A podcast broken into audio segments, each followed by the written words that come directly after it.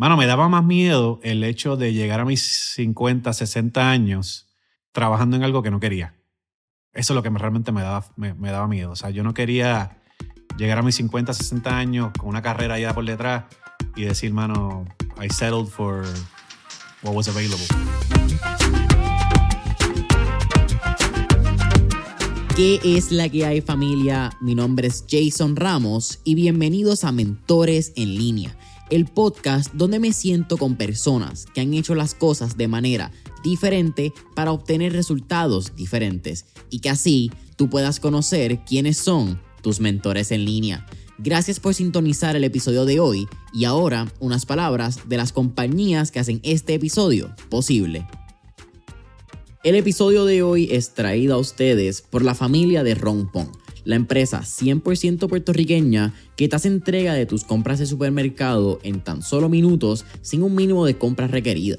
Oye Corillo, si hay algo en el mundo de negocios que tendemos a hablar, es la importancia de saber el valor de nuestro tiempo y que nuestro tiempo vale dinero.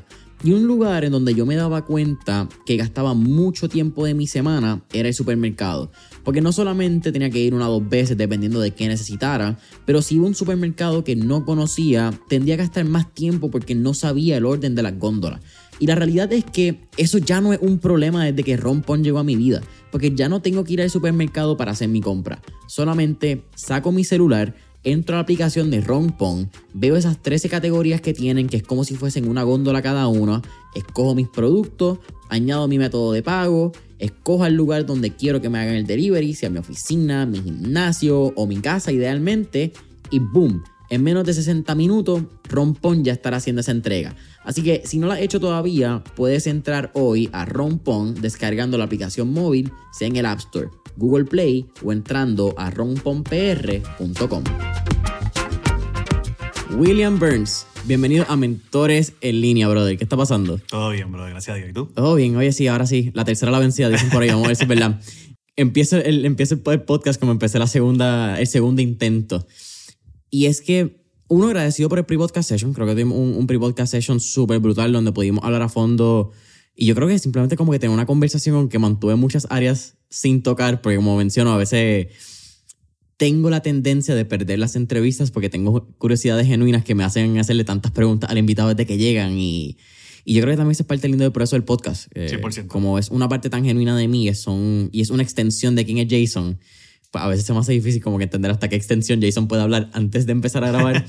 Pero lo que no hablamos fue 100% ese entorno donde tú te querías. Si me hablaste un poquito que viviste en varios países de Latinoamérica, creo que eso llega y me diste hasta un poco de luz para tocar otros temas y irme en otras tangentes.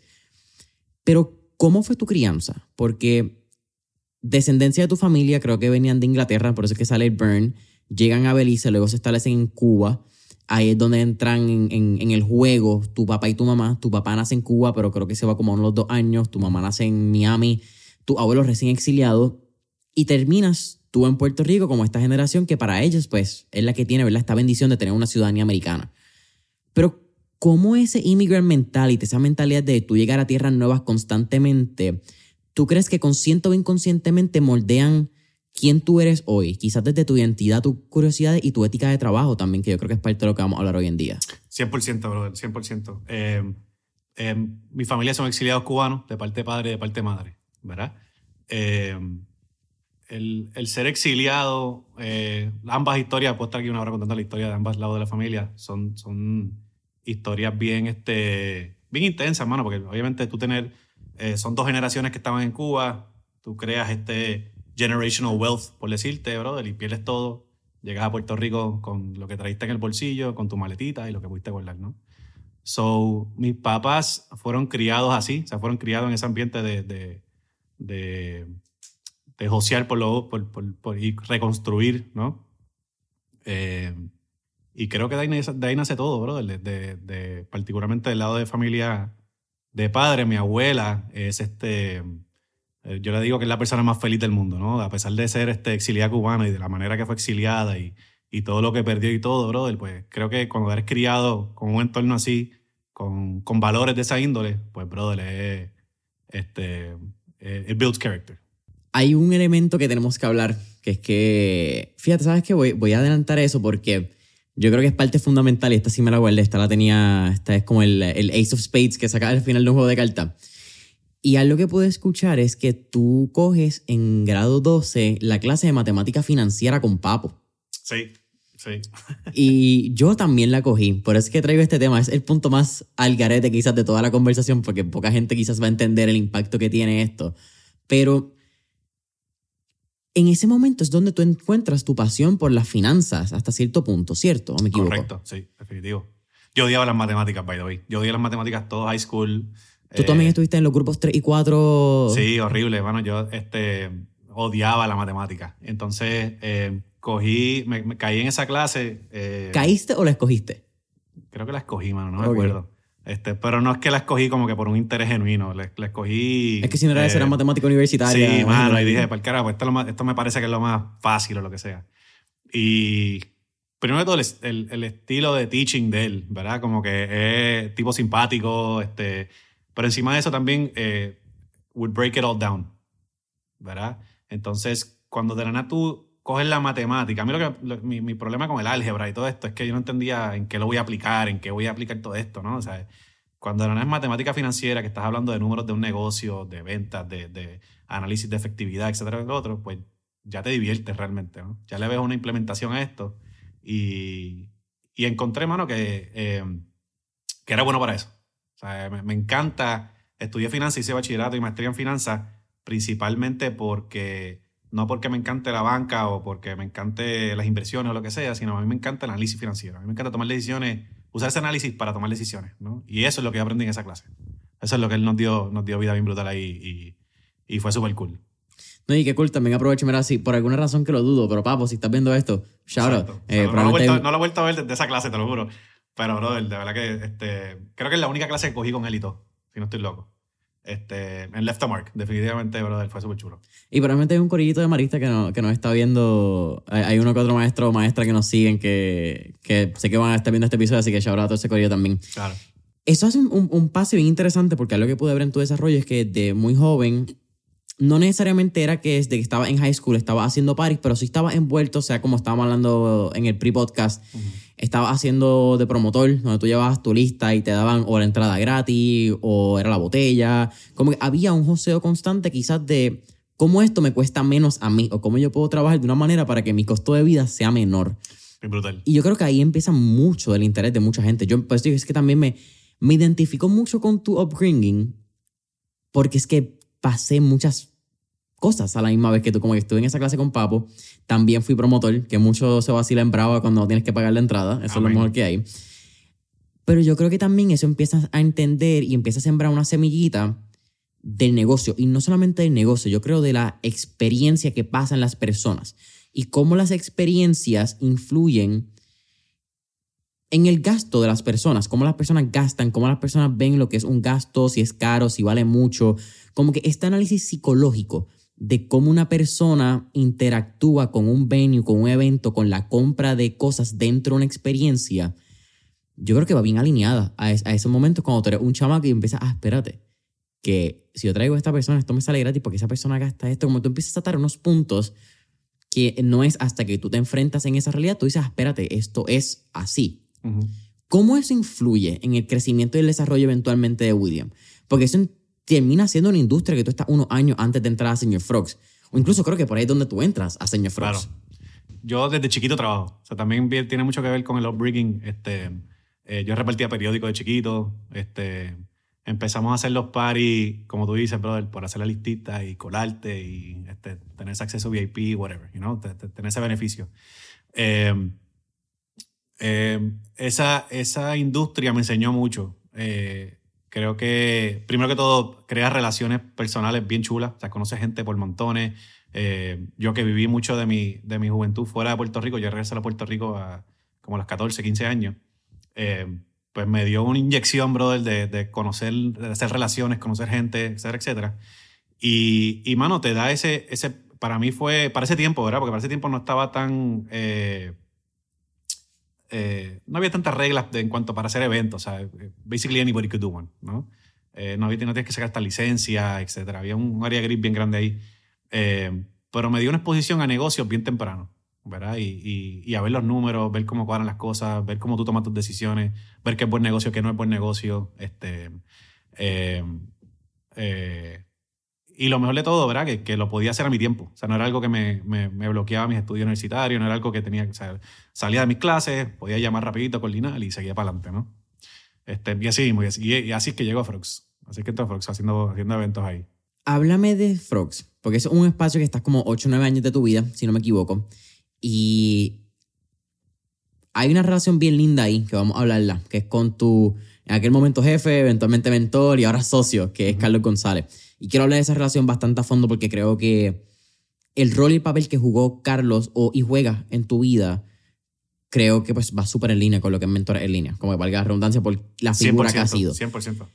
Pero ¿cómo fueron esos años en Señor Frogs? Porque haces algo quizás bien normal para dueños de restaurantes y para chefs, que hablamos en el pre-podcast session, pero no es algo que quizás todo el mundo hace. Y es que tú corriste todas las bases del negocio antes de llegar a ser gerente y eventualmente operador. ¿Cómo fue, fueron esos años? ¿Cómo fue señor Frogs, que yo creo que tiene un espacio en, en, la vida de las personas de 35 a... de 30 a 40. Yo creo que todavía ya mi edad ya más porque... Y un poquito menos también, sí. yo creo ya como hasta los 27, 28. Yo creo que mi edad nunca lo tocó. O yo por lo menos nunca he ido a señor Frogs, dejamos aclarar. Excepto el de Aruba, ¿verdad? En Aruba hay un señor Aruba Frogs. un Exacto. señor, sí. sí. que ese es el bien común cuando uno va de crucero. Exacto. Pero, bueno, en Puerto Rico también, si lo ven, a ver, lo que pasa es que nosotros somos locales y lo vemos al frente de Eh, así es mismo, por la misma dinámica. Eh, ¿Quién, cómo influye? ¿Qué aprendes? Y eventualmente, ¿cuál es la enseñanza más grande que tú obtienes de haber pasado por todos estos roles ahora que tiene la burguesía? Mano, pues, señor Frogs, eh, eh, yo empecé, yo empecé, era un trabajito. O sea, fue, fue un guisito, fue algo divertido al principio, fue, eh, yo siempre, I always try to stay busy, ¿verdad? Eh, hacía mis estudios, pero trataba de probar otras cosas profesionalmente para ver qué, porque todavía estaba en esa incertidumbre de qué quiero hacer con mi vida y todo eso, ¿no? Se probaba un par de cositas. ¿De dónde sale esa, esa curiosidad constante de estar buscando qué hacer? Eh, Porque quizás para ti es normal, pero no es tan normal que tú veas a la gente estar dispuesta a probar cosas nuevas, porque probar muchas cosas significa que muy probable también vas a fallar. Y a la gente no le gusta fallar. Sí. Mano, yo desde chiquito, eh, tú lo has mencionado en el podcast, que, que by the way, excelente punto. Eh, eh, ¿Cómo le dicen esto? El, el, el- la, inactividad por, por tener miedo. Yo le tengo como que fobia a eso, ¿verdad? O sea, yo odio, eh, puedo ser un poquito ansioso, entonces odio que la ansiedad o el miedo me cause inmovilidad, ¿verdad? Entonces, desde chamaquito, pues siempre tenía esa presión eh, estudiando en college, este, de qué voy a hacer con mi vida y cómo voy a... También tienes la presión esta de que estoy estudiando finanzas, pues tengo que irme por algo de finanzas. Como que siempre tiene, tiene mucha... eh, asume muchas cosas que no son reales, ¿no? Entonces, y te ponen muchas presiones también. Entonces, eh, yo manejaba esas presiones diciendo, mano, este, let me put forth my best effort y empezaba a probar cosas, ¿entiendes? Y así puedo empezar a tachar cosas, ver qué me gusta, qué no, etcétera, etcétera, ¿verdad? Eh, cuando empiezo en Frogs, estaba haciendo eventos ahí, eh, les corrí el calendario, hicimos los paint parties, los espumas, estas cosas.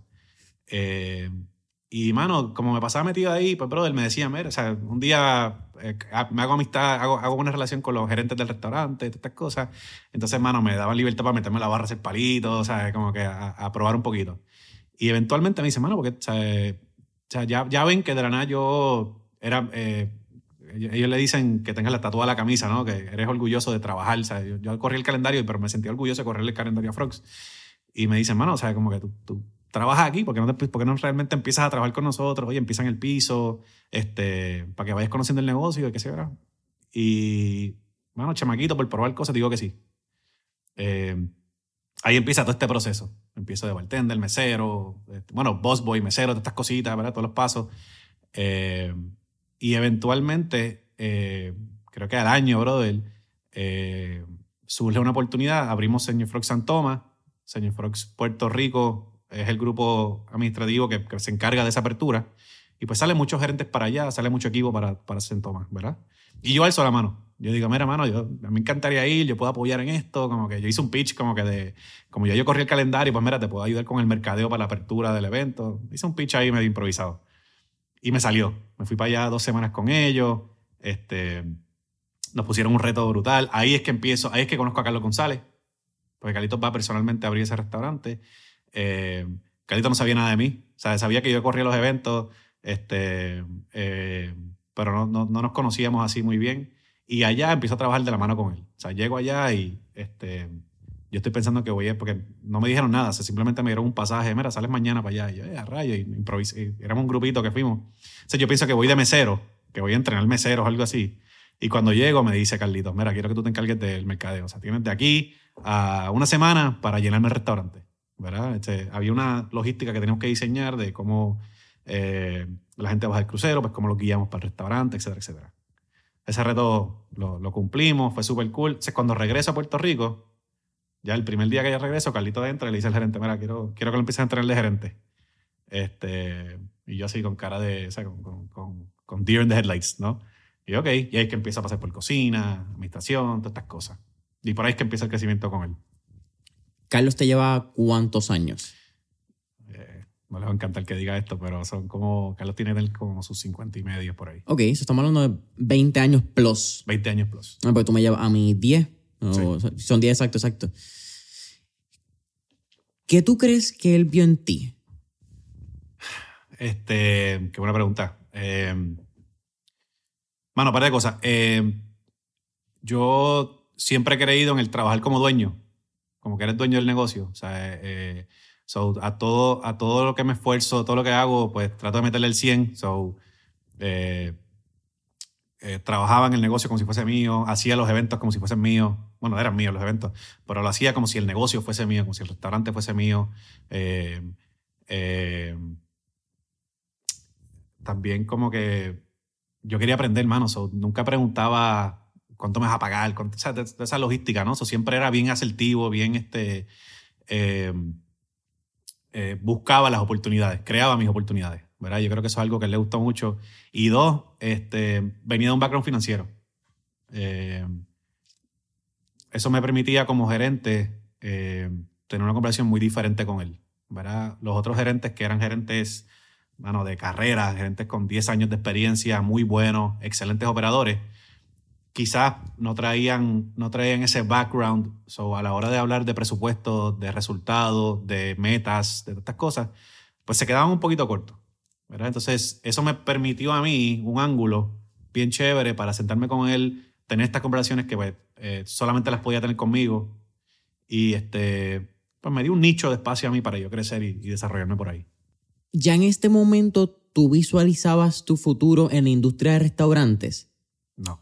Esto llega cuando tú vas al viaje que, que me mencionas que vas a México, sucede esta oportunididad y terminas en un restaurante que se llama Porfirio, que es Sí. del mismo grupo Anderson. Correcto. So, Grupo Anderson tiene restaurantes fun y fine, le dicen así, ¿verdad? Son, los fun restaurants son Señor Frogs, Carlos en Charlie, estos conceptos que están en cruceros y en, en sitios turísticos, ¿no? Eh, tienen su fine dining, que son restaurantes preciosos, brother, que tienen en Cancún, Tulum, Ciudad México, etc. Entonces, eh, mis papás ya estaban viviendo en México. Cuando yo me gradué de high school, mis papás se mudan para México a trabajar. Papi estuvo los últimos 15 años de mi vida, estuvo viviendo por allá. Este, y en una de estas visitas, pues voy, veo, veo que hay restaurantes del grupo en la Ciudad de México y Carlitos mismo, el que me dice, brother, antes que te vayas de México, necesito que pares en este restaurante. Eh, mano, una experiencia brutal. O sea, fu- fui para allá, este, me recibió el gerente, me dio el tour del restaurante, me, me- me enseñó el detallismo y, y- y lo que realmente es pasión por la industria. No solamente pasión culinaria, sino pasión en cuanto a la experiencia, al servicio, ¿verdad? Mano, y se me voló la cabeza. Estuve allá, vi eso y este... Cuando regresé dije, mano, yo quiero abrir un restaurante de esto. O sea, yo quiero, yo quiero replicar esto a mi manera, ¿no? Y por ahí fue que en verdad me, me- me activó la, la semillita ahí de, de- de continuar en la industria. Para ese momento tú seguías en Señor Frog. Ujú. Sí. Hay un evento que, por lo que me estás contando, sucede luego de tu visita a México y es que tú te vas de Señor Frog. Entiendo que... Me voy de Señor Frogs. De- exacto, Sí. de Señor Frog. Te cansaste, te abrumaste, llegaste a un momento que tú dijiste hasta aquí llegó. ¿Qué sucedió? ¿Hubo algún evento clave o realmente fue una acumulación de eventos? Mira, bueno, fue una acumulación de eventos. Eh, eh, nosotros en ese momento supervisamos varias operaciones en el Caribe. eh, desde aquí de Puerto Rico. yo, estaba, yo era responsable de visitar varios restaurantes en el Caribe este, y supervisar sus resultados y, su, sus manejos, sus operaciones desde acá de Puerto Rico. Eh, so sentí ese crecimiento. O sea, toda mi carrera con Señor Frogs fue, mano, crecimiento agresivo. O sea, a mis 23 soy gerente, a los 25 soy gerente general, ya estoy supervisando operaciones en el Caribe. Eh, siempre había un reto, una, como le decimos, una zanahoria, ¿no? O sea, por, por, seguir. Este, eh, pasa Irma, pasa María. Eh, los restaurantes que Irma no se llevó por el medio, pues se los llevó María. Y, mano, después de María, pues regresamos a supervisar una operación. Ya yo estaba ya, ya tenía 27, 28 años. ya estaba bastante saturado con la industria. O sea, 10 años en la industria es pesado. Señor Frogs eh, restaurante y barras o cierras tarde, sales a las 5 de la mañana. Ya este lifestyle eh, me tenía un poquito saturado. Y digo, mano, como empecé desde ahí, desde los 18, 19 años, no había probado otra cosa. O sea, había trabajado en otras cositas con chiquito, en una firma de contabilidad, cositas así, pero, o sea, los 18 por ahí, pero no, nunca, nunca me había dado la oportunidad de probar el mercado, ¿verdad? Entonces, yo creo que eso es clave porque eh, the grass is always greener on the other side, ¿verdad? So, cuando estás bien metido en la industria y bien saturado, pues, mano, ves todas las demás posibilidades como mejores, ves, ves, muchas cosas que, que, quizás no probaste, que te da curiosidad y era atractiva la curiosidad. Y entonces también, encima de eso, está la presión de que estás a punto de cumplir 30. So, tú sientes que se te está acabando el reloj cuando realmente no, ¿verdad? Por esa presión que se pone cualquier chamaquito de 25 a 30 años, ¿no? ¿Qué sentías en ese momento? Porque yo no he llegado a eso. Siento que lo voy a vivir y que me va a dar una bofetada a fuego, esa de los 30.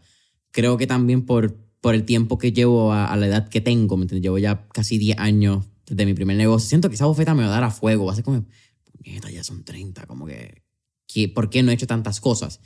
Pero te hago la pregunta porque me da mucha curiosidad. A tus 23 empezaste como, como gerente. Empezaste ya realmente a crear una carrera, te había graduado, no estabas quizás en la búsqueda, no estabas en un entry level job, no estabas quizás en la firma de contabilidad. Desde afuera el marco se, ve, se veía bastante green, como que tú eres una persona afuera que está viendo a William Byrne a los 27 años, está manejando Señor Frog en Puerto Rico, Señor Frog en San Tomás, Señor Frog quizás en dos o tres áreas en el Caribe. ¿Qué te hizo el shock? ¿Qué no se estaba cumpliendo? ¿Qué faltaba quizás? Bueno, creo que, creo que todos tenemos eh, una expectativa demasiado agresiva para los 30 tú te visualizas cumpliendo 30 con ciertas metas, eh, ciertos logros ya establecidos que quizás este, son súper agresivos a veces. Este, eh, y entonces eso te pone presión, bueno, también hay una presión, yo creo que, yo creo que es, nada, desde los 26, cuando empiezas a subir, este, te empieza a entrar ese como que deadline, como que me está llegando, me está llegando, ¿no? Eh, pero para mí principalmente no era tanto eso, sino era más bien el, hecho de que, mano, no había probado otra cosa. Entonces me, me, mataba la curiosidad de, bro, yo no he explorado el mercado, este, he logrado todas estas cosas, ¿verdad? Y, está cool y todo, pero este, eh, nunca me había sentado, todo, todo hasta ese momento había sido eh, una carrera, ¿no? Este, no, no, había analizado muy bien mis decisiones, no había analizado lo que me llevó a ese momento. Fue más bien oportunidades que fui creando y desarrollando y, bueno, let's take it, you know? Como que dile sí a todo y por ahí seguí, ¿no? Eh, Yo 10 años con una gringolas puesta. Exacto, e, e, esa es la palabra, con una gringolas puesta. Muy bien. Eh, y de la nada, cuando finalmente paro, bro, del país, digo, mano, está que it's as good as time as any para sentarme, analizar. Este, me hacía falta. So, ya señor Frox lo tenía bastante bien estructurado, había capacitado un equipo gerencial, eh, había manejado todos los procesos de María, este, los, reclamos del seguro, todas estas cosas. Reabrimos Frogs, dejé un equipo montado, lo capacité, dejé todo. Y ahí es que le digo a Carlita, mira, hermano, you know what, I'm done. ¿No? Ya, ya lo sabía, ya, ya, lo, ya habíamos tiempo discutiéndolo. Habíamos discutido en ese momento la posibilidad de abrir un restaurante, qué sé yo qué. Eh, pero también eh, tanto, eh, yo estaba bastante convencido que necesitaba cogerme un break, un step back y decir, este, déjame analizar bien, déjame analizar, este, oye, analizar las finanzas, inversiones, ¿me entiendes? Eh, estudié eso, cómo se vería eso como carrera, empezar a hacer un pit stop y decir, espérate, where am I at, where am I heading y reanalizarme y, seguir para adelante, ¿no? ¿Te dio miedo hacer eso a tus casi 30 años? Pues casi un empezar de nuevo a tus 30. Sí, Sí, definitivo. Eh, mano, me daba más miedo el hecho de llegar a mis 50, 60 años eh, trabajando en algo que no quería. Eso es lo que realmente me daba, me, daba miedo. O sea, yo no quería llegar a mis 50, 60 años con una carrera ya por detrás y decir, mano, I settled for what was available, ¿no? I settled for something, ¿no? Como que eh, sentía que tenía, y también esto fue mi papá, también me ayudó mucho con esto a, a, a, organizar la cabeza un poco.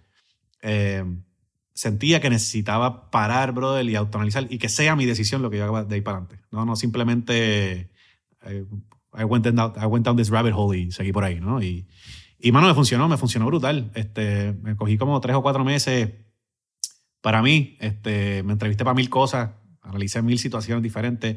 Hice, hice de, que es lo que me decía mi papá, haz de, de, de buscar un trabajo, haz un trabajo. ¿Verdad? So, este, mano, métele tus 40 horas a la semana, 46 horas a la semana, eh, levántate todos los días religiosamente a la misma hora, siéntate en computadora, haz tu plan de trabajo, mano, fui para Office Max, compré cuánto tablón y cuánto de esto conseguía y, mano, tracé lo que yo quería hacer, ¿no? En ese momento.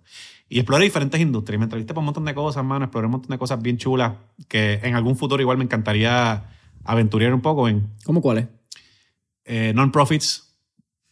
Eh, me apasiona. Eh, yo soy fiel creyente de You Have to Give Back. O sea, tienes que dar un legado. Mm, lo hablamos ahorita. sí. Este, eso a mí me. me, me yo quería hacer una carrera de eso eh, me, entre una cosa y otra, me entrevisté para de posiciones, fueron súper chulos, pero últimamente le decidí, mira, hermano, es que eh, primero haz lo que tú quieres hacer realmente, o sea, haz algo, este, crea tu legado y con ese legado, pues you can give back. ¿No? O sea, no, necesariamente tienes que empezar a give back desde ahora, puedes hacerlo a tu paso y, y make it work. So, eso es algo definitivo que, eh, que va muy atado a mí, a mis valores y, y, algo que quiero también que la burguesía represente y mis negocios representen. ¿no? Eh, eh, que después de eso, ya te cuento más en detalle eso.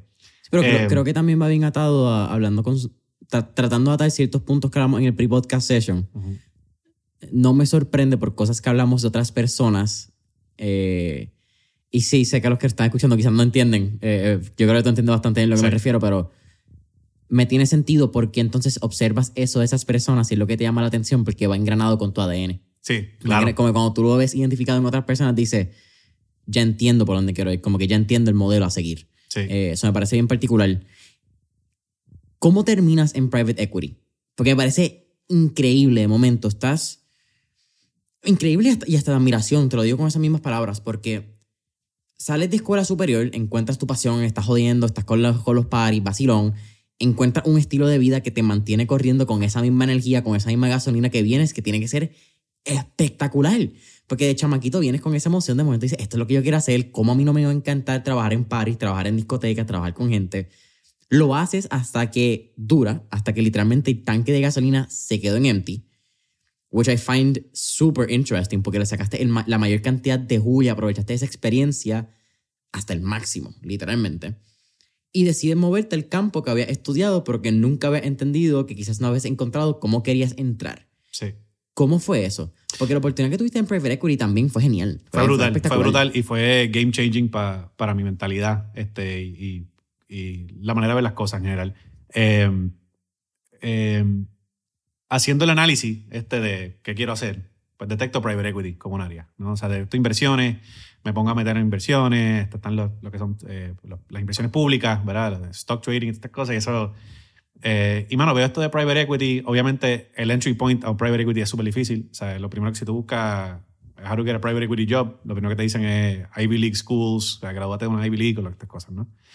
Eh, long story short, brother, eh, Manuel Curet, el manito de mi hermano Víctor. Shout out al corillo de los Curet. Exacto. Eh, me hace el acercamiento, bueno, me dice, mira, estoy trabajando en esta firma, bla, bla, bla eh, Mika también eh, trabaja, trabajaba ahí, eh, otro amigo nosotros de Mayagüez. Eh, mano, empezamos a hablar. O sea, yo estaba también haciendo mucho esto de darme café con la gente y como que entrevistarlos un poco, ¿no? Para saber un poquito más de la industria y de estas cosas. Y hago ese ejercicio con ellos. Mano, me hacen este pitch del, del de negocio, que están buscando a alguien más y me entro ahí. Entro en Trilevo. Este, el trabajo básicamente, esto era un placement agency, ¿verdad? Este, nosotros trabajamos como parte del equipo de project management ¿verdad? So, básicamente lo que hacíamos es que eh, eh, manejábamos fondos. eh, imagínate que tú eres dueño de una petrolera, ¿verdad? Por, por- por simplificar el ejemplo, eh, y necesitas 500 millones, 750 millones para, para montar, eh, para comprar un portafolio de pozos petroleros, tú le haces algún tipo de desarrollo y los vendes más caros, ¿verdad? O sea, esa inversión, pues eh, nosotros lo que hacíamos es analizar la inversión, eh, eh, presentábamos como Project Management Team, hacíamos el paquete de venta para la inversión, donde era una presentación de 15 slides donde detallaba, contaba una historia de por qué, por qué este tipo es exitoso, por qué deberías invertir aquí y los resultados que te puede conseguir, ¿verdad? Aprendí, brother, eh, y eh, quizás me trabo aquí un poquito explicándolo, eh, aprendí a cómo correctamente presentar una inversión o una posibilidad. ¿verdad? Este, el tipo, el, el CEO de esta compañía, el dueño de la compañía, era súper intenso con eso, bro, de la organización de la información, cómo, va, cómo cuentas la historia en una presentación de esta.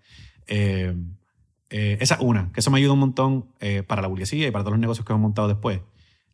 Y dos, trabajando en una firma así, mano, me di cuenta de la cantidad de dinero que se mueve. ¿Sabes? Lo que, que 500 millones se mueven así de fácil. Eh, so de la nada, ya, tú, ya tus metas son, se, se vuelven, o sea, ya lo que veías imposible, pues ya lo ves mucho más posible. Y dices, bueno, espérate, you know what, I can make this work, ¿no? Long story short, dentro de eso, cogemos un cliente de, que hacían eso mismo, pero con hoteles. Eran operadores de hoteles, compraban hoteles, lo- les hacían un rebranding, les hacían este, un, este, bueno, eh, los operaban también, les hacían optimización operacional y los vendían para adelante. Y yo me pongo a pensar, y digo, mano, yo puedo hacer esto para restaurantes. Como que a mí me encantaría eventualmente montar un grupo restaurantero donde crezcamos a un nivel donde podamos estar haciendo esto en algún futuro.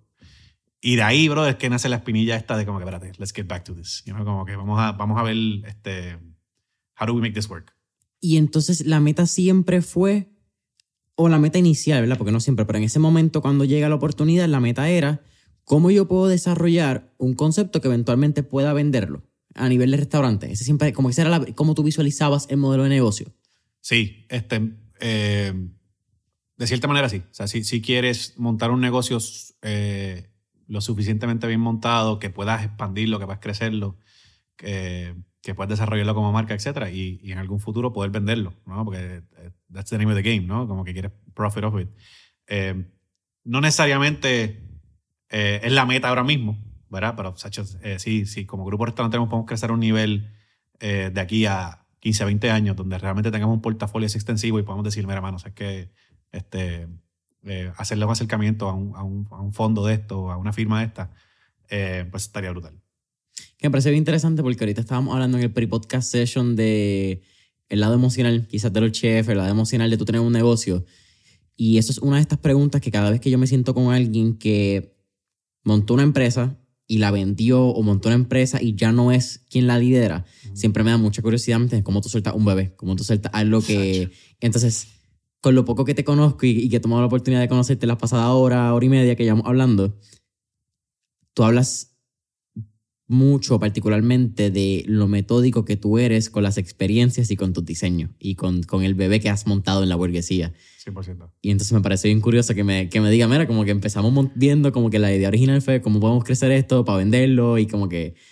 Pero ahora tienes un bebé que se ha formado y que ha tomado tanto tiempo, so te hago esa pregunta de hasta qué punto pues en este momento tú te ves vendiendo la burguesía. No, que por, eso, que- por eso titubeo, por eso titubeo. Este, y, y el ejemplo, eh, por ejemplo, es que la burguesía eh, agua- eh, ocupa un espacio bien emocional también, ¿no? Porque es el primer bebé.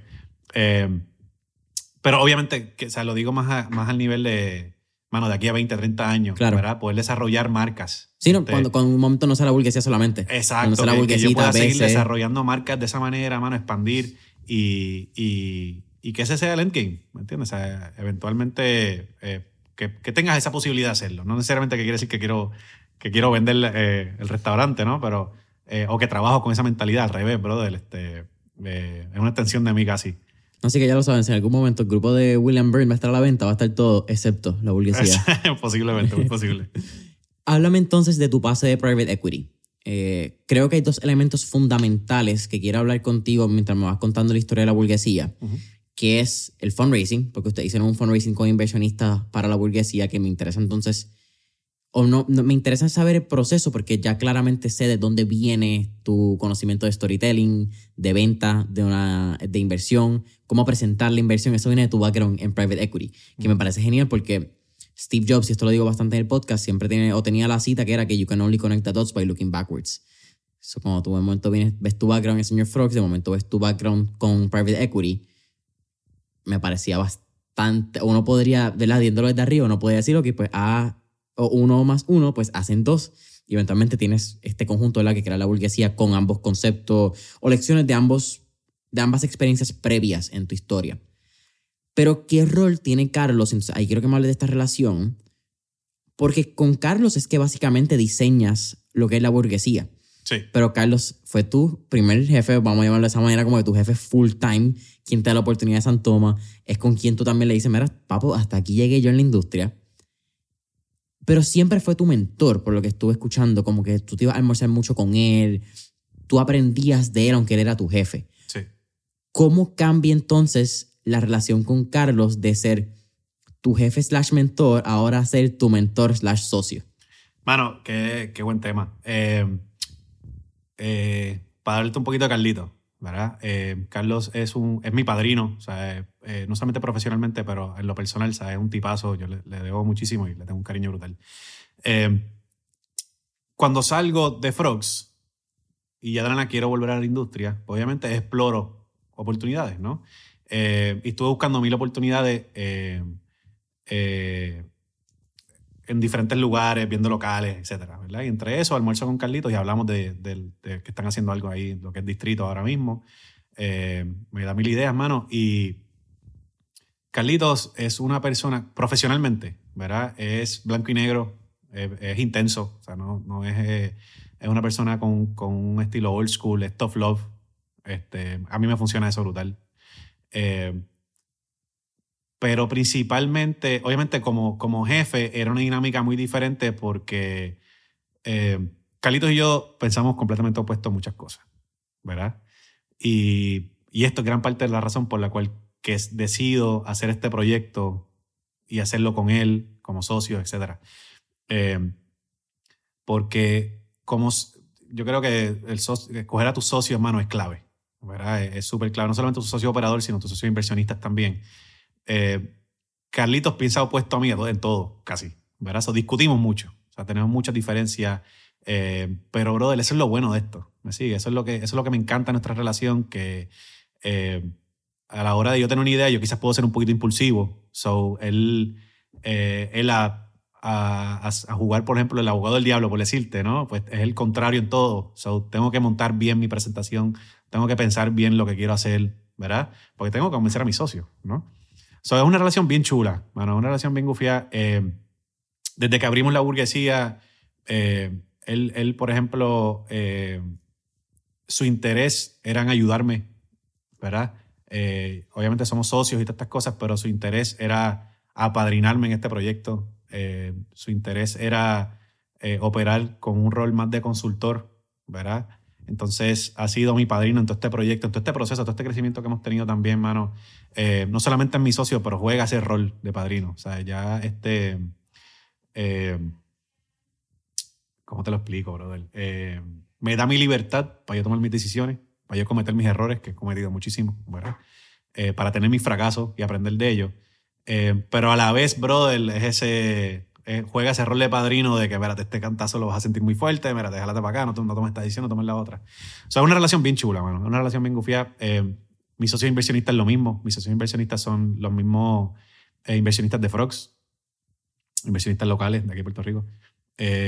brother, y lo mismo, mano. Son, son padrinos. O sea, son personas que invirtieron en el proyecto. So, nosotros conseguimos el dinero, conseguimos todo sin saber que se iba a llamar la burguesía. Sabíamos que iba a ser un concepto de burger, ya lo habíamos presentado, pero no teníamos nombre. Había muchas cosas que todavía estaban en diseño. Esto fue un periodo bueno, de casi un mes. O sea, nosotros presentamos a prisa el concepto sin nombre. Teníamos renderings, teníamos planos teóricos, teníamos un par de cosas. Eh, nos aprueban, dicen, mira, vamos para adelante, vamos a firmar el contrato. Y en cuanto me, me mandan el contrato, ahí es que nosotros empezamos a buscar los inversionistas. Eh, eh, si quieres, vamos a ir en un deep dive en esta parte de la historia, porque entiendo que Carlos ya sabía cuál era el, el este es como el, el paso rápido. Ya sabían que venía un proyecto por Prisa Group que se iba a llamar el o iba a ser en el distrito de convenciones, no sabemos que se va a llamar el distrito T-Mobile. Entiendo que él es quien va a la oficina. En aquel momento era un trailer donde se estaban viendo, mira, esto es lo que, lo que se va a vender, esto es lo que parece que va a ser. Exacto. Les dan una reunión, les dicen que están buscando un concepto de, de hamburgers. Ahí ustedes montan la presentación sin saber qué carajo iba a pasar, ¿verdad? Era como que, mira, no tenemos un concepto, vamos a ver qué se puede hacer. Ustedes presentan, entra Federico Estuve Hijo, les dice para cuándo pueden tener el contrato y creo que ese es el mes que pasa. Háblame de este proceso también, entendiendo quién es Prisa Group, lo que habían hecho de momento, está al frente de la gente que está haciéndolo, como que quien toma la decisión, el, el, jefe. Y ustedes no tenían un concepto, ustedes literalmente el concepto no existía. Ustedes estaban vendiendo ahí arte. Como que literalmente una posibilidad. O sea, nosotros teníamos, me atrevo a decirte, el concepto a 70%. Ok, ¿eso incluye qué? Eso incluye conceptualización, o sea, el producto, eh, lo que queríamos vender, teníamos los burgers más o menos bastante parecido a lo que queremos hacer, este, todo el detallismo del pan, de la carne, de las recetas, etcétera, etcétera, etcétera. Eh, las papas, que son papas belgas, toda, esta dinámica ya la teníamos bastante, bastante conceptualizada. Eh, no teníamos el nombre de la burguesía todavía, o sea, no, teníamos nombre, teníamos el diseño bastante parecido, maybe 60% to what it is today. Eh, pero el, el, pitch es que nosotros llegamos con un bluff. O sea, nosotros llegamos diciendo, tenemos un concepto brutal para presentarte. Gracias a Dios que nos dicen, mira, pues sí, me tengo que ir de viaje, te presentame en dos semanas. O sea, esas dos semanas nos dieron el espacio para, realmente preparar la presentación y hacer todo esto. Sí, cuando elijo dos semanas, tú, dale chico, no me preocupes, un viaje, hablamos cuando regrese. rápido y olvídate, se fue a trabajar en la firma y salir a las nueve de la noche y sentarme de nueve a una de la mañana a trabajarlo. Eh, este montamos la presentación, llegamos ahí a presentar. Eh, casualidad de la vida, estaba Federico Estuve Hijo presente en las facilidades, lo llaman, me dice, tengo cinco minutos, este, preséntame el concepto y se lo presentamos ahí, bro, de rapidito. Ya tú venías con un background de presentarle a inversionistas, ¿cierto? Yo no los presentaba, pero yo preparaba las presentaciones. Este, So, ese momento tampoco fue tan difícil para ti, no fue incómodo. Sí, no, no fue incómodo, porque eh, primero todo no reconocí, no sabía quién era Federico. O sea, yo veo que entra el señor, que eh, la señora me presenta como su jefe y ya. O sea, yo no, no, eh, no sentía ese, no sé, no, sentía ese pressure en el momento. Y también estábamos fluyendo, o sea, ya había presentado, ya me sentía tranquilo, este, vi que le gustó a la señora, por eso llamó al jefe, o digo, bueno, okay, we're, going somewhere, ¿no? Eh, le presento, brother, y el tipo bien objetivo, bien, bien directo al grano. Mano, me encanta. Este, eh, si llegamos a un acuerdo en cuánto tiempo puede estar firmando contrato, etc. Y yo estoy todavía, yo, mano, yo estoy ya, olvídate, si ya me fui el bluff, me voy de cabeza, yo, mano, como tú me digas. Y nos mandó así el contrato. En cuanto nos llegó el contrato al email, yo llamo a Carlito, le digo, brother, hay que salir corriendo a buscar los chavos. Este, y teníamos ya la presentación conceptual, que fue la misma que hicimos para ellos. Hicimos una la, la, modificamos para inversionistas, con los resultados y etcétera, que ya tenemos, el, ya tenemos eso bastante avanzado, porque igual se lo presentamos a, Fede. Eh, mano, y lo más cool de todo es que cuando se lo presentamos a los socios de Frogs, a los inversionistas de Frogs, eh, mano, fue súper well received. O sea, ellos sin preguntas, sin dudas, sin nada, mira, vamos para adelante. Eh, por eso este es un cariño brutal, mano. O sea, eso, eso eh, apostaron, no necesariamente el concepto, pero sentí que apostaron a mí. Porque entendían ya todo el pitch que conlleva esto y, y, y, cuáles serían los, los, próximos pasos que queremos hacer, etc. Eh, y, bro, es súper cool. Súper cool, en verdad. Este, ahí fue que empezamos a arrancar, nos autorizaron los chavos y dije, ah, perfecto, empezamos a mover, firmamos contratos, me reuní con mi jefe y yo, mira, mano, ya empezó, tengo que empezar a coordinar mi salida porque estoy coordinando esto y así le dimos para adelante qué lindo que tú hayas hecho ese comentario, porque literalmente te iba a hacer la misma pregunta, que era cuánto tú crees que tus inversionistas habían invertido en ti, cuánto había sido en la idea. Pero eso ya que tú lo mencionaste, déjame hacerte otra pregunta.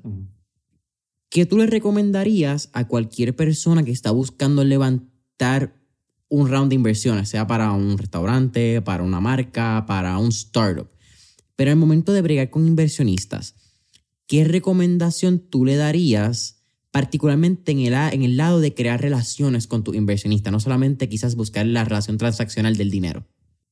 Primero tú tienes que venderle el concepto. O sea, tienen que enamorarse de la idea, tienen que enamorarse de, no solamente del end goal, sino como que el, lo que conlleva, y etcétera, ¿verdad?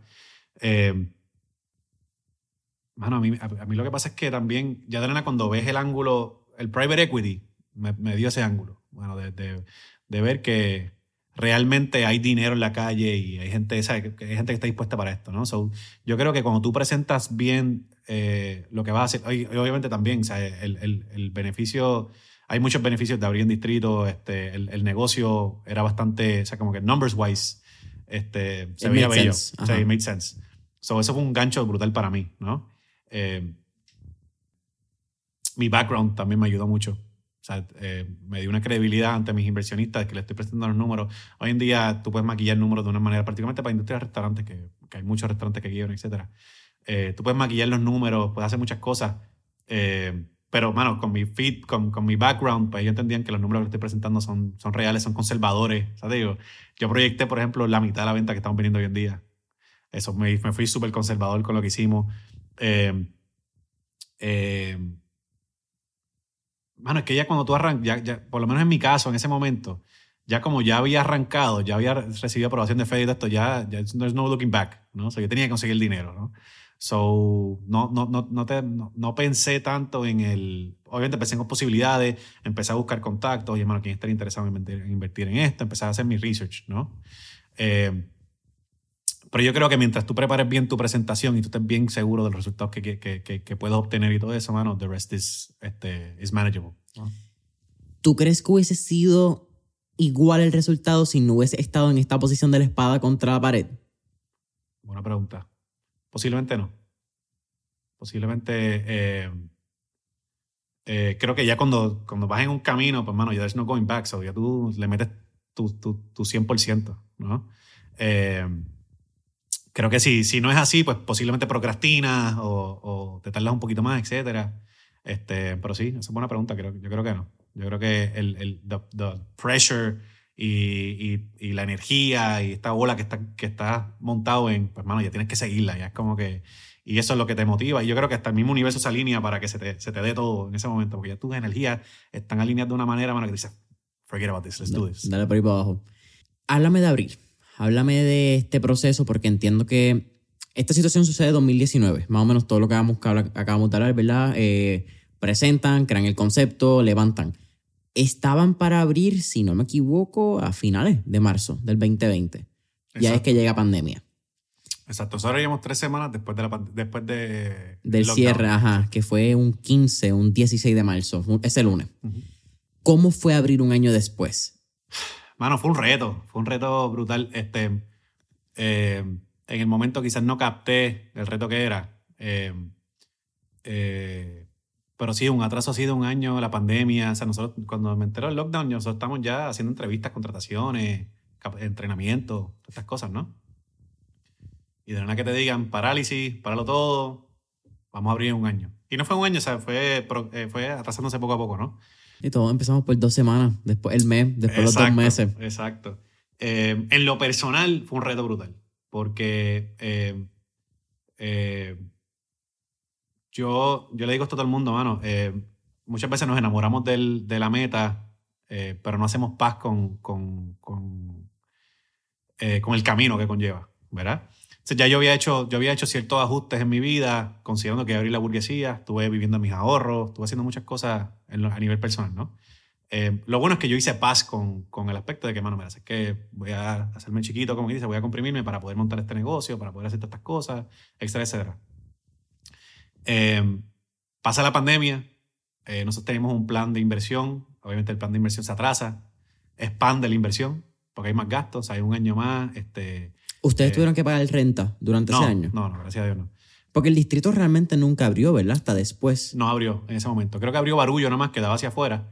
Eh, la plaza no abrió. Pero sí, mano, definitivo, eh, Prisa Group y la plaza fueron excelentes, brother. Todo ese manejo, todo ese proceso de, de la pandemia, eh, fueron súper considerados con los negocios, eh, conmigo en particular, eh, fue súper cool.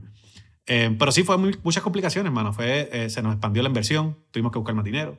eso obviamente conlleva conversaciones, conlleva muchas cosas en un periodo de incertidumbre como es la pandemia.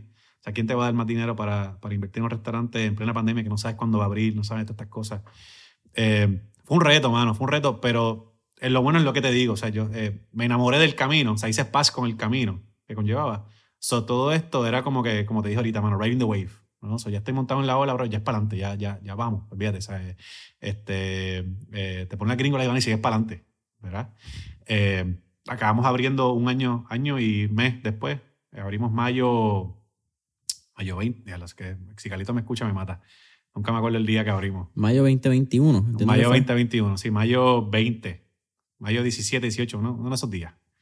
Este, Calito es lo más que me critica eso, que no, coño, no te acuerdas el día que abriste tu negocio. Eh, eh, y, brother, abrimos eh, pandemia, no hay empleomanía, este, todos estos retos de, de, de, COVID todavía, donde tienes que tener cierto distanciamiento, estas cosas. Eh, pero, brother, lo bueno es que, como te digo, mano, yo creo que el universo se alinea, brother, y, y, a tres meses, tres meses antes de abrir el restaurante yo no tenía gerente, eh, yo todavía no tenía mi chef, este, no tenía staff, muchas cosas. Creo que dos semanas antes de abrir el restaurante es que aparece Luis Alberto Gómez, que es el chef de nosotros, el chef ejecutivo del grupo. Este, un tipo con experiencia brutal. Eh, tenía un concepto súper exitoso de burgers pre-pandemia. Eh, bueno, nos hicimos el acercamiento, fue súper orgánico, súper chulo. Eh, y se vino, mano, así mismo llegó, se puso a trabajar con nosotros y, y, le dio vida a muchas de las recetas que teníamos coordinadas. Este, le dio, mano, ese, ese finishing touch, esa, esa vida, bro, del menú bien brutal. Eh, Jay Saint, que es el gerente de nosotros, gerente general. Jay estaba en California viviendo. Eh, brincó de California para acá con su familia. Eh, mano, en plena pandemia. O sea, todo este proceso pasó como que, mano, fue, fue, fue como que un par de cosas que se alinearon. Él fue el mejor que salió de todos ustedes al salirse de California. Hacho, que California también está brutal. Por eso. A mí me encanta California. A mí me encanta, pero es que se fueron al carete con COVID. Sí, no, ah, definitivo. Sí, definitivo. Eso, excelente punto. No había pensado en eso. Eh, Mano, nuestros primeros meseros fue un, eh, eran muchos bailarines, eran bailarines de, de, de artistas, o sea, de, de, Yankee, de Bad Bunny, de esta gente. Eran eh, bailarines que, que este, obviamente se quedaron sin trabajo por la pandemia. Y, mano, empezaron a trabajar conmigo de meseros, so, brother, entonces todo ese crew de opening de la burguesía, que muchos todavía siguen con nosotros o siguen, o, o, o mantenemos relación. Mano, fue, fue caer el cielo. Sea, eso en verdad como que todo se alineó para que tuviésemos un buen opening eh, y, se nos diera bien la cosa.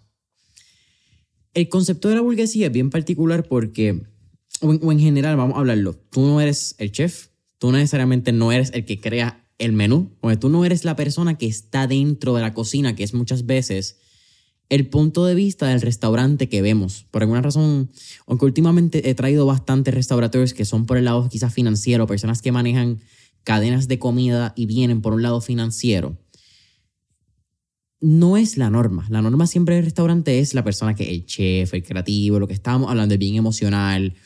Quizás porque es lo que vende. Eh, cuando tú vienes a ver las historias de los grandes chefs, que sé un Gordon Ramsay, eh, un Emeril, un Daniel Myers que estábamos hablando, venían del lado quizás de ser chef, venían de ese lado de, de, de, del lado pasional del negocio. ¿Qué tú has, o cuál ha sido la lección más grande que tú has aprendido de la otra parte del negocio de restaurante, que es el lado financiero y el lado de operaciones? Este... No tiene que ser una, pueden ser una, dos, tres, porque sé que es una pregunta bastante complicada. Mano, es... Eh, el aspecto culinario es importantísimo. Eh, don't get me wrong, y no eh, porque mi expertise sea más operacional, sea más en cuanto a servicio, en cuanto a aspecto administrativo, financiero, etc., eh, no significa que, que, menosprecie el lado culinario, al revés, mano. O sea, yo valoro tanto a, a, nuestro chef ejecutivo, a Luis, porque donde yo carezco, brother, este, ese tipo predomina. O sea, el tipo es súper creativo y, y, muchas de las ideas que yo tengo, que quizás no, no, tengo, no tengo muy claro cómo ejecutarlas, el, el rápido este, mata ahí. Eh, yo sí contraté un equipo que cubriera mis debilidades, que yo pienso que es súper importante en cualquier equipo, ¿no? Eh, que me permitiera a mí hacer lo que, lo que me gusta, lo que soy este, bueno en, etcétera, etcétera, ¿verdad?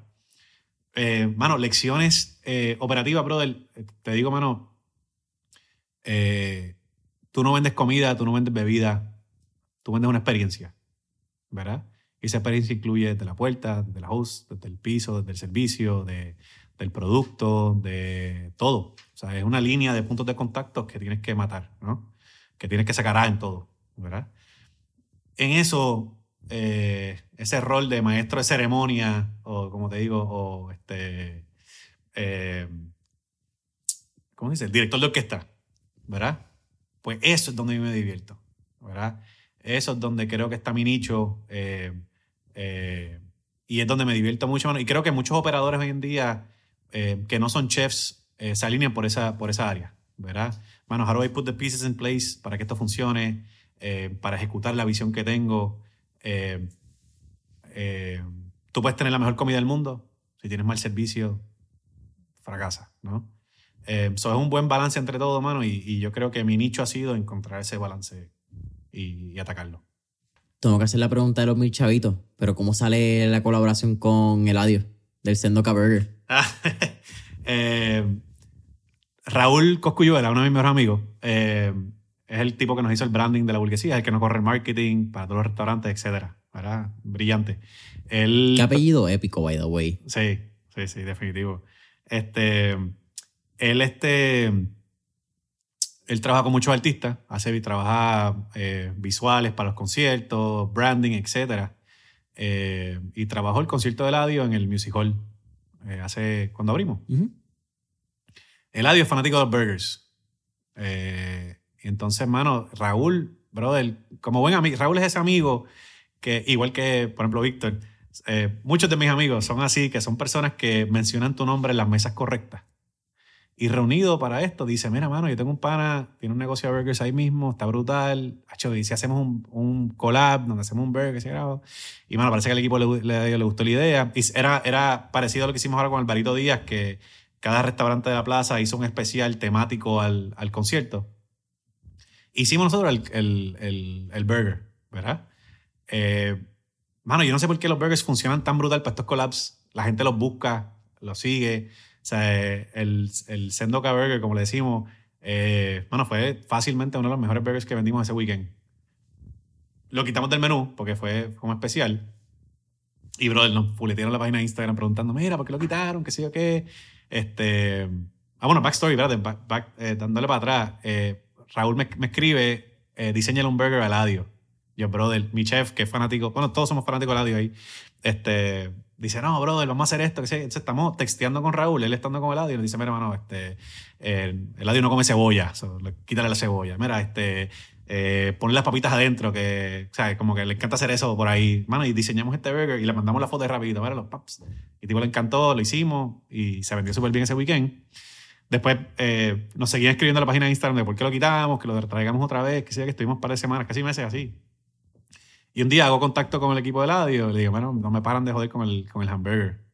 Este, y dice, mano, si lo quieres dejar en el menú, vete a fuego y lo dejamos en el menú. Este, ahora queremos darle un twist, queremos darle, un, eh, darle una vueltita. Pero bueno, qu- queremos ser como concepto. A mí, a mí me encanta ese ángulo de collapse con otros negocios, con, otras, con otros negocios, con otras marcas que respeto, admiro y, este, y siento que me representan. ¿Me sigue? So, este, hicimos eso con Eladio, este, hicimos un collab con Cot para Butcher. con, eh, La carnicería. en la carnicería. Hicimos un dry age burger para Año Nuevo, Wow. este, súper chulo. Eh, tengo curiosidad cómo sabe. Hacho, riquísimo, riquísimo. De verdad que eh, esa gente allá también, mano, mi respeto, tienen un negocio brutal. Eh, entonces queremos fomentar, queremos que nuestros especiales mensuales sean collabs de esa índole, ¿verdad? Y divertirnos, pare- parecido como Supreme hace con, con- con su marca. Eh, pues, mano, nosotros empezamos a darle esa vueltita a eso. Y Eladio fue el primer collab, agradecidísimo estamos con, con- con la oportunidad de trabajar con él y hacer ese burger. Este, y, mano, siguen el menú. William, ya casi terminando Mentor en línea. ¿Cuánto de tu éxito tú le adjudicarías a la suerte y cuánto le adjudicarías a las horas que le has metido al trabajo? creo que la suerte es un- es un componente considerable. O sea, yo diría 70-30, 80-20. Creo que 70-30. Eh, y no sé, si, no sé si la palabra es suerte. Eh, o es eh, aprovechar las oportunidades cuando te llegan. Mm, ¿no? Eh, tienes que tener cierta suerte para que te lleguen las oportunidades, pero también tienes que tener cierta habilidad de crearlas. Y yo creo que particularmente con la publicidad, todo esto que pasó, eh, si hay timelines que se alinean, si hay situaciones que se alinean, pero siempre hay un brinquito que tienes que dar, ¿me entiendes? Siempre como, como persona hay, hay un salto que hay que dar para aprovechar la oportunidad, para ejecutarla correctamente, para hacer estas cosas, ¿no? So, sí, o sea, te diría como 70-30, 80-20, 80-20 creo que pues no. Me encanta la respuesta que diste particularmente porque yo soy fiel creyente, yo no soy estoico, lo, lo digo, creo que el estoicismo como filosofía tiene un área bien grande y creo mucha de la filosofía estoica, pero no me considero un estoico de eso, es la que consideras como que full en toda la filosofía, pero Seneca tiene la cita que es que la suerte es cuando la oportunidad coincide con la preparación. Y entonces, por eso es que también me gusta hacer esta, esta pregunta de la suerte, porque entonces creas, no creas, la hayas escuchado o no la hayas escuchado, la gente entiende que la suerte es un componente del éxito. ¿Cómo tú defines la suerte? Es entonces lo que va a variar dentro de la pregunta. Pero del 100%. Pero tú le diste al clavo porque si tú no estás constantemente putting yourself on the place donde... Y yo lo comparo, esta es la, analogía perfecta, la del tren. Es, es cliché con cojones, pero si tú no llegas a la estación del tren, tú nunca vas a poder coger el tren. Claro. Tú puedes querer cogerlo, pero si tú no estás en el lugar correcto donde tienes que cogerlo, la suerte te va a seguir pasando. Pero confía, si tú estás sentado en el parking esperando que el tren pare en tu carro, la suerte y la oportunidad va a seguir pasando y va a seguir pasando. Pero hasta que tú no decidas salir de ese carro y pararte a coger la oportunidad de la suerte que va a pasar por tu frente, nunca la vas a poder coger. Porque es que nunca va a estar visible. Hay un video, no sé si lo vi por Instagram, eh, que yo lo repito mil veces en mi cabeza, de un león sentado viendo un, eh, ¿cómo le dicen esto? un pack de... un herd de un Herd de eso, intenso, una manada intensa pasando por ahí.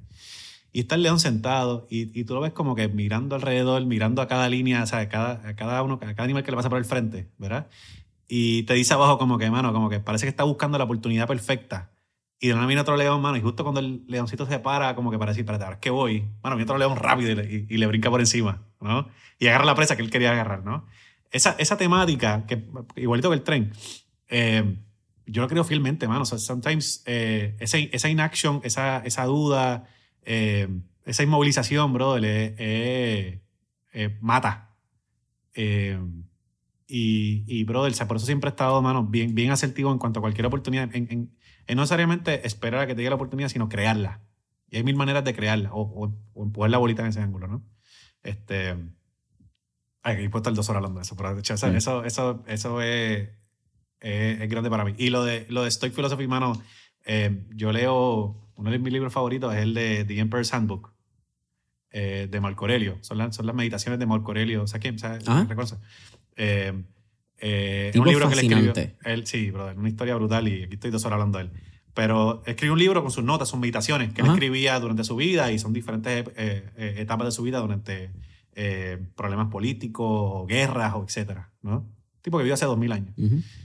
Y primero, lo, lo, lo que te choca el libro, uno, es este, esa, ese conocimiento de hace dos mil años, ¿verdad? Que este tipo es tan freaking brillante, ¿verdad? Y dos, es el, es el ángulo de ser tan objetivo con las cosas y echar las emociones hacia un lado y ser bien objetivo con las situaciones, eh, eh, reconocer lo mismo que tú dijiste, que it's when, este, eh, ¿cómo se dice? when, luck meets when opportunity meets preparation, ¿verdad? Este, eso lo tengo, brother, marcadísimo. O sea, como que eso, eso es big for me. Y, lo, tengo, y, lo, lo, trato de aplicar y se lo repito también mucho a mi equipo. Brother, eh, yo creo que mejor que eso está difícil, bien, está bien difícil terminarlo. Eh, al final de Mentor en línea, siempre hacemos cuatro preguntas de fuego. Así que vamos por el mambo. La primera, si tuviéramos la oportunidad de estar en esta película de Back to the Future y tener un DeLorean, ¿a qué época, década o periodo histórico te gustaría ir y por qué? Yo soy medio history geek, me encanta la historia. Este, no sé si pasaría, lo primero que viene a la mente son tiempos medievales, como que me encanta todo eso. Eh, este, estas historias, bueno, medievales no tanto, porque Alexander the Great fue mucho antes, pero yo soy fanático de líderes. Este, Los grandes emperadores y estos grandes líderes. Exacto. Ah, no, eh, me tiraría algo así, yo te diría. Este, posiblemente tiempos medievales, posiblemente eh, a los tiempos de Marco Aurelio. Este, un conocer ese. Es facho, sí. Eso a mí, este, obviamente hay un elemento de survival. Oh, pero yo soy súper fan de eso. Mano, como tú creas unos grandes imperios, ¿verdad? Y quizás el, lado más al garete es como estos grandes imperios de un día de la noche a la mañana desaparecen. Y de freaking boldness. Digo, como que de muchas decisiones históricas. En una este, época donde no había comunicación. Exacto. a mí hay, hay, hay, hay, un documental en Netflix de Julio César. Eh, que, que es actuado, es medio documental, etcétera, pero eh, la manera que they picture ciertas decisiones claves de Julio César te ponen los zapatos de él. Yo soy bien empático, o sea, yo siempre que hablo con gente o lo que sea, pues, me pongo mucho en tus zapatos, en la gente con quien estoy hablando y, y me visualizo en eso y digo, bueno, qué cool. Y por eso también este, eh, soy curioso, como estamos hablando ahorita, ¿no? Eh, muchas decisiones de Julio César, por ejemplo, eh, mano, es freaking bold. ¿sabes? Es como que, mano, los cojones que tiene que tener este tipo para tomar esa decisión. Y eso, yo, lo, yo, yo para mí, eso es, mano, como que eh, impressive. En- y diferentes líderes, te puedo mencionar aquí todo ahora de eso. Segunda pregunta. Tenemos un playlist en Spotify que se llama Mentores en línea, el playlist, donde tenemos todas las canciones que motivan y pompean a nuestros entrevistados. Así que, con eso dicho, ¿qué canción motiva o pompea a William Byrne? Mano, te puedo decir cualquier canción de Lil Wayne, de The Carter 3. Este, te la sé todas. Eh, o como digo, eh, 2006 Kanye. Uh, Ese de CD de Graduation, este, eh, lo pongo en repeat, brother. O sea, cualquiera de esas canciones a mí me motivan y, y, y arranco el día pompeado. Ese es el álbum que yo siempre dije cuando estuve en la controversia, que sé yo, hace como un año, ¿verdad? Cuando Kanye West todavía estaba en, en todos los, los noticiarios y era el- la, persona clave eh, a atacar a nivel eh, publicitario eh, o mediático. Eh, yo dije, quítenme todo, quítenme Kanye de todas las plataformas, pero no me toquen Graduation. No, no, ni por cara. Tócame todos los G, todos los G, sí, quítame G, sí, Adidas. No me quite Graduation, caballo. Nos, vamos, Exacto. nos vamos a las bofetadas con eso. Eso es aparte, eso es Sí, aparte. ese- Eso no puede... Ese, es, que ese es Kanye West, ese es el G. Como que Exacto. separa la- las personas. Él lo separó tú también, ¿entiendes? Como que. Tercera pregunta. ¿Qué tres libros les recomendaría a nuestra audiencia? Ok. Bueno, te, voy a pre- te, te- te menciono tres libros que he leído tres o cuatro veces, que son los primeros que me vienen a la mente. Eh, Setting the Table, eh, por eh, ¿cómo se llama? Danny Meyer. Eh, es un libro de... Yo, yo, soy, yo soy de leer, siempre estoy leyendo un libro profesional, de industria o algo que quiero mejorar profesionalmente y siempre leo un libro personal. Ok. Siempre tengo un balance entre los dos. Eh, uno lo leo por la mañana, otro por la noche, whatever. Eh, ese es un libro que he leído múltiples veces, se lo, se lo he regalado a todos mis gerentes, como que yo creo que es un must read si genuinamente quieres un futuro en la industria. O aún más, brother, eh, creo que es un libro que aplica para múltiples industrias. O sea, ese, ese ángulo del service industry, tú aplicarlo en, en cualquier tipo de industria, creo que es un super bonus y, y es este, undervalued. Eh, segundo libro eh, que llevo conmigo para todos lados, tengo una copia en mi casa y otro en la oficina, es el de The Emperor's Handbook, o también, también se llama Meditations, este, de Marco Aurelio. Eh, mano, son- es un libro que puedes abrir en cualquier momento, en cualquier página y lees un par de meditaciones de él, o sea, son notas de él, dos, tres oraciones. Este, lo cool de eso es que son, son en diferentes etapas de su vida. O sea, tú puedes entender, por ejemplo, hay, una, hay un periodo donde el tipo estaba en, en, eh, en guerra con tribus alemanes, alemanas, o sea, ba- batallando inv- invasión alemana. So, entiende su psyche durante ese momento. O sea, son, son, son, son particularmente para la industria y con el estrés que maneja- manejamos, eh, creo que ese ángulo de ver las cosas, de separar la, el- el emo- la emoción a un lado y, y, este, y ser objetivo con tus decisiones, me ha ayudado un montón. Ese libro me ha ayudado un montón eh, eh, eh, en, en tener inteligencia emocional y balance. Eh, y el tercero, eh, ah, es Seven Habits of Highly Effective People. Ese me lo he leído mil veces y es un poquito saturante. It's a long read, eh, un poquito técnico, pero está brutal. O sea, el libro empieza con como 15 páginas de notas, de mensajes de otra gente, de Barack Obama, de otra gente que han leído el libro y sus opiniones del libro. Está brutal. Ese libro está súper chulo. Steve Kirby o algo así es que escribe ese libro, Ese sí. Es saturante, una- es una lectura larga. Pero if you're, eh, si, si, si efectividad o si no te dan las horas del día, si tienes problemas así como que, mano, siempre estás arrollado, siempre estás atrasado en tus proyectos, eh, se te hace difícil organizarte, se te hace difícil hacer tiempo profesionalmente y personalmente, ese libro ha ido un montón. Boom. Brother, ¿cuál es tu última pregunta? Eh, ¿Cuál sería un último tip o recomendación que le daría a nuestra audiencia? Yo te diría, brother, eh, el empresarismo suena bien bonito. Y no es que no lo sea, pero hay muchas realidades que van mucho más atadas a ser empresario, a abrir tu negocio, a tomarte el riesgo, etcétera, etcétera, ¿verdad? Eh, eh, lo que te dije ahorita, que creo que es muy importante, nos enamoramos de las cosas bonitas del empresarismo, de ser mi propio jefe, de, de todo lo glorioso que Nosotros, nosotros nos pasamos chisteando con eso. Yo tengo un grupito de panas que, que nos pasamos chisteando con, con este, bueno, yo no quería jefe, ¿verdad? Toma jefe, ¿no? Como quien dice. Este, Deja el, el jefe de una persona que sea el público y que sea todo tu cliente, que sea tu jefe. Exacto, exacto. Tus inversionistas. You know, o sea, siempre tienes jefe, siempre trabajas para alguien. Eh, eh, yo les diría, mano, no, no, te- no solamente te enamores de lo bonito, ¿verdad? Que eso es algo que yo hice cuando, cuando, cuando hice la pausa en mi vida a los 28 por ahí, que, que reanalicé lo que quería hacer y me quise volver a meter a la industria. Mano, hice una tabla, o sea, físicamente apunté todas las cosas que quiero, todas las cosas que me encantan y todas las cosas que no.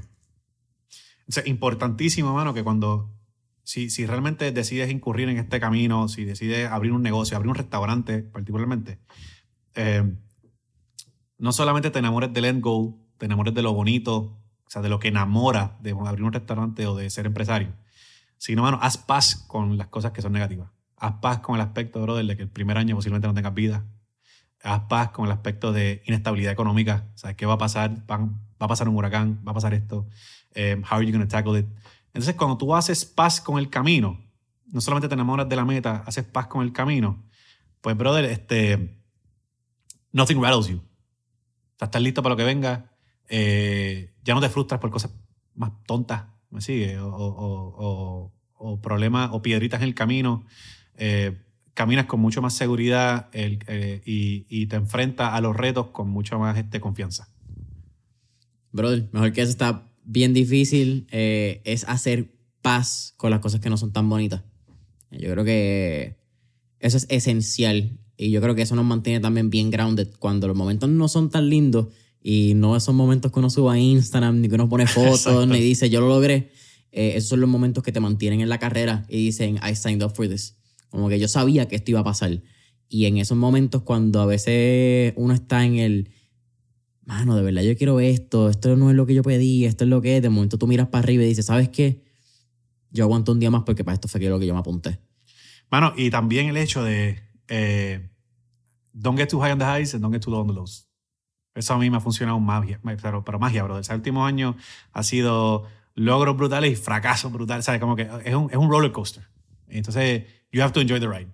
¿Me entiendes? Este, eh, no te enamores cuando estés, no te pompees y te, y te vuelvas loco cuando estés arriba y tampoco te frustres cuando estés abajo. Mano, try to keep yourself leveled, eh, compórtate igual en ambas situaciones y, y creo que eso ayuda un montón. Eso me ha ayudado a mí un montón.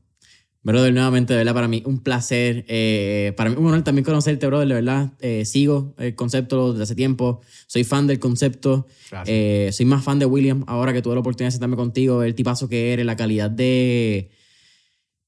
Mano, la calidad no solamente de negocio que has creado, pero la calidad de tu carrera. Creo que has construido una carrera en tomar chances y en probar las cosas. Y yo creo que cada, cada vez que tengo la oportunidad de sentarme con alguien que ha hecho su carrera por probar la mayor cantidad de cosas posibles, tengo más respeto aún. Porque significa que más expuesto estuvo a los fracasos. Exacto. Eh, es como que una de esas cosas, ¿me entiendes? Fallar lo único que demuestra es que estuviste en los pantalones de tratarlo. Y yo creo que cuando tú te das cuenta que para lograr grandes resultados tenemos que fallar con igual grandeza, eh, empiezas a cogerle mucho respeto a las personas que están dispuestas a fallar. Así. y las personas que han fallado, brother. Uh. O sea, hecho, eso- esto. Hacho, a legua, brother, a legua. Ahí es donde están lo- las verdaderas enseñanzas. Eh, 100%. no necesariamente la persona que dio el palo de primera es al quien tú quieres tomarle recomendaciones, porque muchas veces hay, mucha, hay demasiada suerte, o quizás más suerte de lo normal envuelta en, ese, en esa situación. Eh, así que, brother, de verdad, como nuevamente, para mí un absoluto placer. Dile ahí a las cámaras, eh, redes sociales, si quieres tú ya mencionarlo, se queda un poco más privado, pero también de tu negocio, de la burguesía, ¿verdad? Eh, señor Frogs, cualquier tipo de promoción, sin pena alguna, zumba. Eh, Burguesía PR, eh, Lupe Reyes, arroba Lupe Reyes, arroba Verbena Food Fair, son los tres negocios que operamos en distrito, y obviamente señor Frogs PR, el mío personal William Burn PR, este, no lo uso mucho, pero sí, sí, lo tengo, lo tengo ahí. Bello. Eh, ¿Y la burguesía es la burguesía PR o burguesía? La burguesía La PR. burguesía, cualquier cosa está. Mira, sabes que lo dejamos aquí arreglado si hay que cambiarlo. Sí. Eh, la burguesía PR, William Byrne PR, William, nuevamente. eh, un placer. Familia Mentores en línea, saben que estamos disponibles en Instagram, Facebook como Mentores en línea. Deja ese review, esas cinco estrellitas, comparte el episodio si lo escuchaste en Spotify, Apple Podcast, YouTube. Mentoresenlinea.com, donde está disponible nuestro newsletter miércoles de mentores, que sale todos los miércoles. Y hasta la próxima.